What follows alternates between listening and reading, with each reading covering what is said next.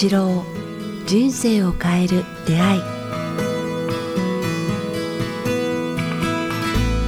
こんにちは早川洋平です。北川八郎人生を変える出会い、えーこの番組はポッドキャスト各プラットフォームと YouTube よりお届けしています。北川先生よろしくお願いします。よろしくお願いします。さあ、えー前回先週ですね、えー北川先生から深夜にえーメッセージをいただいてですね、えーインスピレーション降りるような言葉をですね、えー一ついただいたんですが、実は前後編ありまして、その時ですね、先生からもう一つメッセージをいただいてたんですね。えーなので今日は2つ目の、えーその時いただいてたメッセージを、えーやはり先生にね、えー聞きたいなと思うんですが、え2つ目のメッセージ、こんなメッセージをいただいていました。えー人の声は聞くものであり、えー聖なる声なれば浴びるものなりということで、えーいただいていました。人の声は聞くものであり、この聞くは耳辺の方ですね、傾聴の今日、聞くものであり、聖なる声なれば浴びるものなりということで、先生、これはまたどこから？あそうですね。うーんとまあこの間のあの先々週の透明感というはいはいはい。エネルギーが純粋になれば、あ心ええーとエネルギーが強ければ強ければ強いほどこう透明になり、サポーターの方にお話しされた話ですね。透明になるなるほど。我々、あそうなんですか。はい、でも大丈夫です。ちょっはい。と、あのお話ししますけども、はい。なんかやっぱこう地球上に生き生きてきてい生きていて感じるのはやっぱ全てエネルギー、ね、我々のこうはい根源といいますか、生きる力っていうのは言葉では生命力といいますかね、生命力の奥にあるもの奥にあるもの神が作ったものははエネルギーだと思うんですけどね、その供給するものというか、植物も生物もはい。あらゆる地球上のものを、まあ、この我々はこの星しか知らないので、うん。あれなんですけど、心の思いもそうなんですけど、はい。すべてのものはこう、まあ、エネルギーっていう言葉で表現できると思うんですけども、はい。うん、エネルギー、瞑想してて分かるのは、エネルギーというものが優しくて思いやりがあって、なんか安らかであれば、つまり純粋であればあるほど、エネルギーが強ければ、純粋度が高まって強ければ強いほどこう透明になっていくっていうことが私は感じるんですよね。光の話もありますよね、虹とかね。そうです、あのこの間のお話がそうなんですけども、だから私たちがこう透明度が増していく、透明度が増すというのは逆に言えば、すごいエネルギーがの量がこう。うん充実するっていうか、強いといいますかね、高まるといいますか、密度が高い、エネルギー量がすごい、すごく、すごくなればなるほど、透明になっていくって言いますか、はい透明感を得るというふうに、私はこう定義こうづけると言いますかね、感じたんですね。だから、この太陽光線もそうなんですけども、あの本当に太陽光線、例えばこう春の霞の中にあるとき、やっぱ、ぱなんか寒くて、こうね、あの、あのウキウキしないんですけども、春とか、あのなんか秋の透明度が高ければ高いほど、我々はウキウキしたり、安らいだり、ほっとしたり、エネルギー頑張ろうとか力があったり、なんか希望が湧いてきたりというふうにこうエネルギーが、えー透明度があればあるほど我々に希望と勇気と生きる力、うん。ワクワク感が増してくるとはいいうのを皆さん体験すると思うんですよね。確かに。だからそんなふうにこう定義づけるづけるならば、あまあ、分かりやすくお話しするならば、はい。あー太陽光線っていうか、まあ、生命エネルギー体が充実すれば充実するほど太陽光線に近づくなり、そしてそれは透明度が高くなる。はい。うんで人の心もそうで、うんえー私たちがあそんなふうに自分のことだけじゃなくて、多くの生命体と共に生きていこうというこう感覚とはい。志となんか思いが高まれば高まるほどどうもなんか純粋っていう言葉に近近づくみたいですねうん。うん人のために生きていきたい、えっとはい安らぎを与えたいだからなんかすごい何とも言えない、えーなんか充実度と、はい。だからなんか充実感と歓喜の世界に行けば行くほどなんかエネルギーの純度が高まってくると思うんですね。まあ、水の結晶なんかもそうですよね、古くからあの汚い言葉をありせると、結晶がすごいね、壊れたりとか、わ湧き水に近ければ近いほど透明度がありますよね。はい。で、やっぱ川下行けば行くほど汚れてきてますよね。うんうんうん。そそんなふうにこう、やっぱ上流の湧き水の一番水がやっぱ一番きれいでエネルギーが高いですよね。はいだからあらゆるものは、えっ、と、純度が高まれば、こう、透明になってくるって言いますかね。うんうん。と、私は感じるんですよね。うん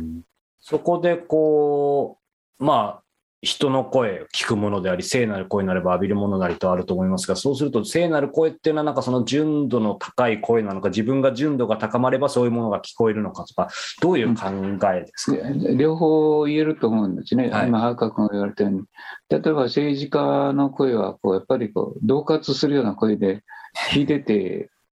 あまり気持ちよくないですよね。それから、う歌姫っていうか、本当に心を解放するような、明るい声で歌う人の声はうん何度聞いても飽きないですよね。はいそして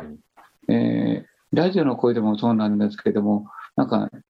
すごく聞きたくない声と、聞いてて、あの、いつまでもなんてますか、聞き飽きない声っていうのはありますね。ありますよね。ラジオが一番そういう意味ではよく声を浴びるという意味ではよくわかるんですけれども、ラジオで聞いてると、その人の顔が、姿顔姿が見えないので、うんその人の声の純度というのがよくわかると思うんですよね。確かに。もう聴覚からしか入ってこない。本当に不思議なことで、声だけでもその人の純度がわかる。歌、歌もそうですよね。やっぱ聞きたくない歌とうん聞きたい歌っていうのが、あ歌声っていうのがあると思いますね。うんうんえっと、おアナウンサーの声も、まあこ、あの、ラジオの声もそうなんですけど、はい。聞いてて安らぐ声と、うんなんか、イライラする声があると思いますね。うん。だから周りの人たちでもそうですね、話し声ですごくイライラ、ギャーギャーギャーギャー、自分のことばっかりしゃべったらギャーギャーギャーギャー、なんか自分の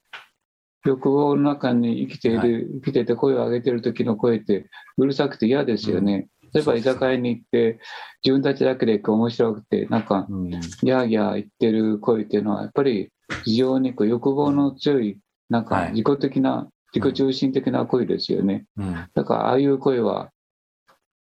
聞くと、やっぱ皆さんイラあのイライラしますよねまあ。落ち着かないとか不快とかありますよね。ねえだから、そんなふうにこ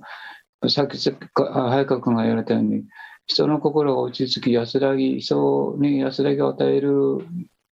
人格や人間性になってくると、声が変わってくると言いますか、声の質が変わってくるっていうのを私はつくづく感じるんですよね、あ、その人自身の声が変わってくる。はいはい、歴史の、その人の歴史の中でもね、うん純度が高まると、さっき言ったように、優しくなると、声が透明感を得てくる。うんさっきのあの理論と一緒ですね。はいあの太陽光線と一緒でですね、純度が高まれば透明になっていく。エネルギーが高まれば透明になっていく。人間の心も優しさと、なんか、その人の心のレベルが高高く高く高くなればなるほど、その人の声がこう質が変わるのか よくわかりませんけども、純度が変わってくるって言いますか？あーでもまさに先生おっしゃるやっぱエエネルギーが変わるんでしょうね。その人の声が、やっぱりなんていうその、もちろんあの声が美声、美しい声とか、まあ、そういうのも大事ですけど、そういうことじゃないですよね、今先生がおっしゃってるのは。美声じゃなくても、その人の心の純度が声の純度に現れるっていうう、うん体験を私は最近よくするんですよね。だから早川君の声もすごく気持ちよくなってるんですよ、ね。あーありがとうございます。うんその純度が高まると、その内容よりも声の質がなんかはい透明になってくる。言葉で言えば透明感って言いますかね。うんうんあ得てくるのではないかな。だから、さっき早川が言ったように、透明感を得れば得るほど、透明な声になればなるほど、人々に安らぎを与えることができるし、その人がなんか一人一つの悟りの声とか、純度の高い、えなんか人間性を持つことができると、声の質もその純度に応じて変わってくると、その両方があると思うんですね。だから、そういう声は浴びようっていうかね、聞くんではなくて浴びた方がいいよ。うん。なんか、結局私たちはその純度の高いエネルギーを浴びるみたいなもんですうね。んうんうんあの、太陽光線を浴びると一緒ですよね。そうですね。普通の声は聴覚ですけど、聖なる声はまさに浴びる、全全体でエネルギーを受けるというか、浴びるってことですね、やっぱり。そうです。そうだから、その人のそばにいて、その人の純度の高い声を浴びると、なんか元気になるんですね。元気になるっていうかね。うんうんう。うんん。おっしゃってますよね。だから、現をしたいんですよね。うん。だからやっぱりね、あの先生ご自身ではね、ご自身のことはおっしゃれないでしょうけど、やっぱり先生の声とかを僕はずっと浴びさせていただいてると、やっぱりなんて言うんでしょう、その言葉だけじゃないですよね。まさにこの直接お目にかかったり、このポッドキャストとか YouTube 通じて、声で浴びると、やっぱりなんて言うんでしょう。こう入ってき方が違うというか、耳だけじゃなくて、やっぱ全身で入ってるからな、なんか違うんでしょうね、人間はそういうエネルギーを浴びると。う違いますね。やっぱ声にはエネルギーがあるんですよ。うんうんだから、あの怒ってる人たちの声を、遠くで喋ってる声を聞くと、なんか自分の勢いもそがれてイライラしてきますもんね。うんうんなんかあの喧嘩してる人たちとか、はい言い合ってる声っていうのは、すごい尖ってるとかよく言いますよねう。んうんうんそんな風にこ確かに。う、あ非常にこう利己的とか争いとかいう時の声っていうのは、あの波長が違うのか、エネルギーが尖ってるのか、うん攻撃的な声なのか、聞いてて、えーこう自分のエネルギーを奪われてしまうんですね。うんだからあの嫌嫌な声を聞くとこう、疲れるんでしょうね。そうですね。不思議ですよね。疲れるというのは、その声で自分のエネルギーを奪われるからですよね。うん。で、声を浴びてて、で気持ちがいいというのは、はい。まあ、その声にエネルギーがあって安らぐからですよね。うんうんうんうんうん。あの先生自身がご自身が普段おっしゃってるようにやっぱ食べ物にね気使うのも大事ですけどやっぱり何をこう浴びるか何を聞くかって大事ですね。そうですね。食べ物は一過性のものだけども、声という、声とかそのそういうものはこう、うん本当に私たちの心の奥まで安らがす安らぎを得ることができるから、いい音楽を聴くとか、いいコンサートを聴くとかいうのと同じで、同じようにその人のレベルの高い透明度のある感情を持った人の声は、あ我々になんか生きる力や勇気や元気をくれますよね。うんうんううん。ん、